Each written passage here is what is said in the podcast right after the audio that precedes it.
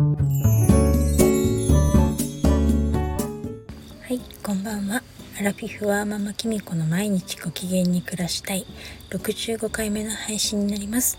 今日も聞いてくださりありがとうございます。今日は9月16日木曜日ですね。私は昨日職場のことをちょっと話したと思うんですけれども昔の職場のことでちょっと思い出したことがあるので今日はそのことをお話ししようと思います。その時私はあのまあその職場に勤めて5年ぐらい経った時だったと思うんですけれどもあの職場の中で、えっと、何人かの同じような主婦でパートやってる人がいた中であの年齢は一番若いのに経験年数は上から2番目っていう立場に立った時があったんですよ。であの経験年数は2番目でもあと残りの方はもうあの私は当時40代だったんですけれどもみんなねあの本当50代以上っていうか60代の方とかもいるくらいいて自分の親ぐらいの年齢のあ親よりはちょっと若いけどっていうような同じぐらいとかいう年齢の方ばっかりであの何て言うのかなものすごく微妙な立場っていうかであの若いんだけど経験年数が上だから頼られるけどあまり上から行くわけにもいかないみたいなちょっと難しい立場に立ってた時があったんですね。だけどまあそこの職場の人は本当にパートさんも年上でもすごくいい方が多かったので楽しかったんですけれどもそこでシステム改正をやっぱりね何年かぶりにするっていうことになって何て言うのかなやっぱあの私よりあの立場が上経験ですが上の方もうんと私より20以上25歳ぐらい上の方25歳、うん、ぐらい上の方だったのでもう母親に年齢が近いぐらいの人だったんですよ。でだから結局あのパソコンとかそんなに得意じゃなくて私もその当時はそんなに得意じゃなかったんですけれども結局システム改正のその変わるっていうことのパートさんの部分のことは私が中心になって練習したりあの教えたりしなきゃいけなく覚えたりしなきゃいけない立場になったんですね。その時にやっぱりすごく教えるのも大変だったんですけれどもそれぞれのパートさんのこのその取り組み方にすごく悩んだ経験があります。でねあの大体の人はなんとかマニュアルがあれば一生懸命覚えようっていうかやろうとマニュアル作ればやろうとしてくれたんですよ。だけどお一人だけなかなか一向に覚えない方がいてっていうか覚える気がなくてその方はなんかあのやっぱり当時60代の女性であの何て言うかあのちょっとしたコネみたいので入ったんですよ。しかもその履歴書っていうか口コミではあの役所を経験してパソコン操作もできるとかワードもエクセルもできますっていうような売りで入ってきたんですね。でも蓋を開けてみたらパソコンなんてほとんど使ってなくてまあ嘘とは言わないですけれども使ってはいたらしくてそれは役所でこう入力するなんかそういうのがパソコンだっただけで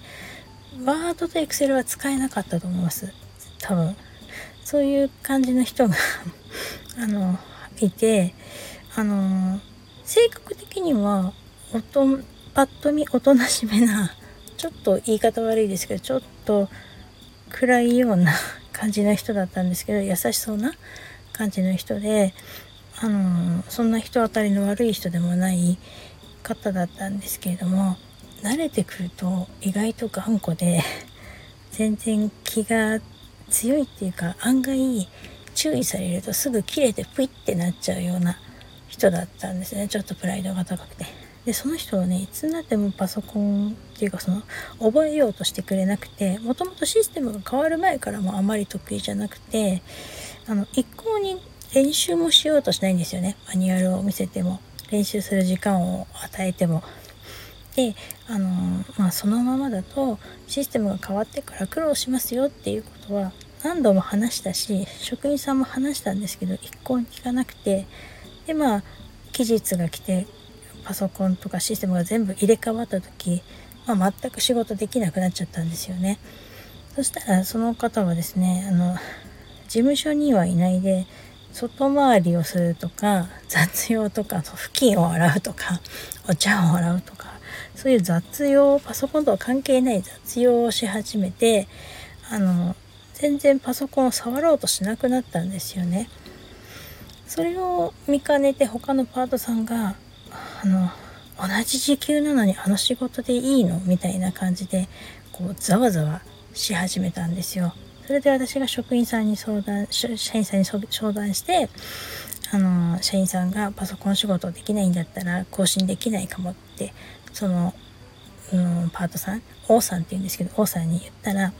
あのしぶしぶし始めたんですけれども、まあ、当然すっごく作業が遅くてでなおかつちょっと難しいことがあると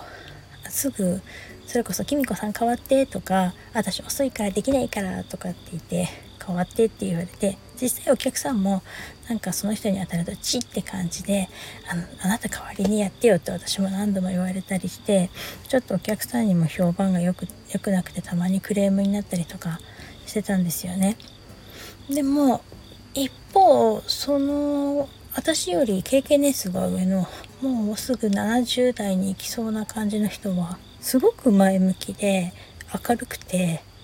優しくて、まあ、なおかつ若々しくて綺麗でなんとそのそれじゃ K さんって言うんですけどその K さんと O さんって同い年だったんですよ。それはね全くそういう風には見えない多分10歳ぐらい違うんじゃないかと思うぐらい若々しい方だったんですけどその人は自分は本当にパソコンとか苦手だけどって言いながら一生懸命覚えようとしてマニュアルもコピーしたりして赤線引いたり私に何度も聞いてきたり一生懸命練習してみんなで覚えましょうねって感じで前向きにやってたんですよね。でなんかまあ確かに作業はそんなに早くなかったんですけどお客さんに怒られるってこともないしむしろ今朝もすごくお客さんにも人気があってファンになってるお客さんとかもいて慕われていたんですよね。お客さんにも社員さんにも私たちパートの人にもみんなに本当にマドンナみたいに愛されてる方だったんですけれどもでね本当綺麗で私も本当にその人のことを憧れていたんですけれどもそういうのを見た時にあの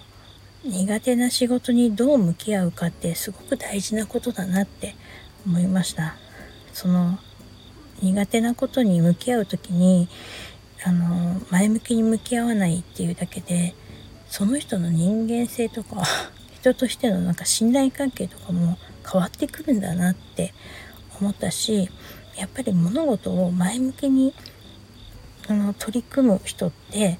やっぱりキラキラしてるっていうか輝いてるなってその時思って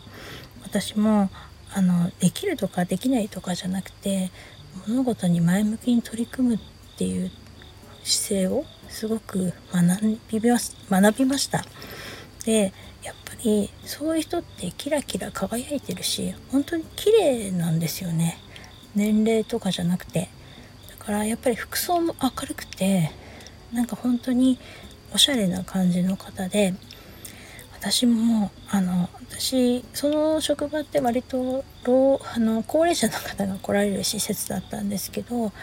そういうとこで働いてるとなんか年を取りたくないななんて思ってた時があったんですけどその K さんに出会って一から仕事を習ってる時に私は年を取ったらこんな K さんみたいななんかキラキラ輝くおばあちゃんになりたいなっていうような実際におばあちゃんだったんですよ。お孫さんもいて K さんって。だけどとてもおばあちゃんって呼ばれるような感じの人ではないっていうか感じで私もあんな風にあの年を重ねていきたいなって思いました。でなんか本当今思い出しても本当に母親みたいに可愛が私のことも娘のように可愛がってくれた方だったんですけれどもあの今のね職場の人はおおむね前向きにね今回のシステム改正とか取り組んでるからいいんですけど本当にいろいろな人がいますよね。だけど本当におさんみたいにり苦手だからって前向きに取り組まないっているとやっぱり損するなと思うので私はこれからもまだ苦手なこととかたくさんありますけれども一つ一つ前向きに取り組んでいきたいなって思っています。なんかちょっと昔のことを思い出したので話してみました。ちょっと長くなりましたが今日はこの辺にしたいと思います。明日は金曜日なのでとりあえずとりあえずの方でお話ししたいと思います。またよかったら土曜日聞いてください。お時間があったら是非とりあえずとりあえずの方にも聞きにくださ来てくださるととっても嬉しいです。よろしくお願いします。それではまたお会いしましょう。おやすみなさい。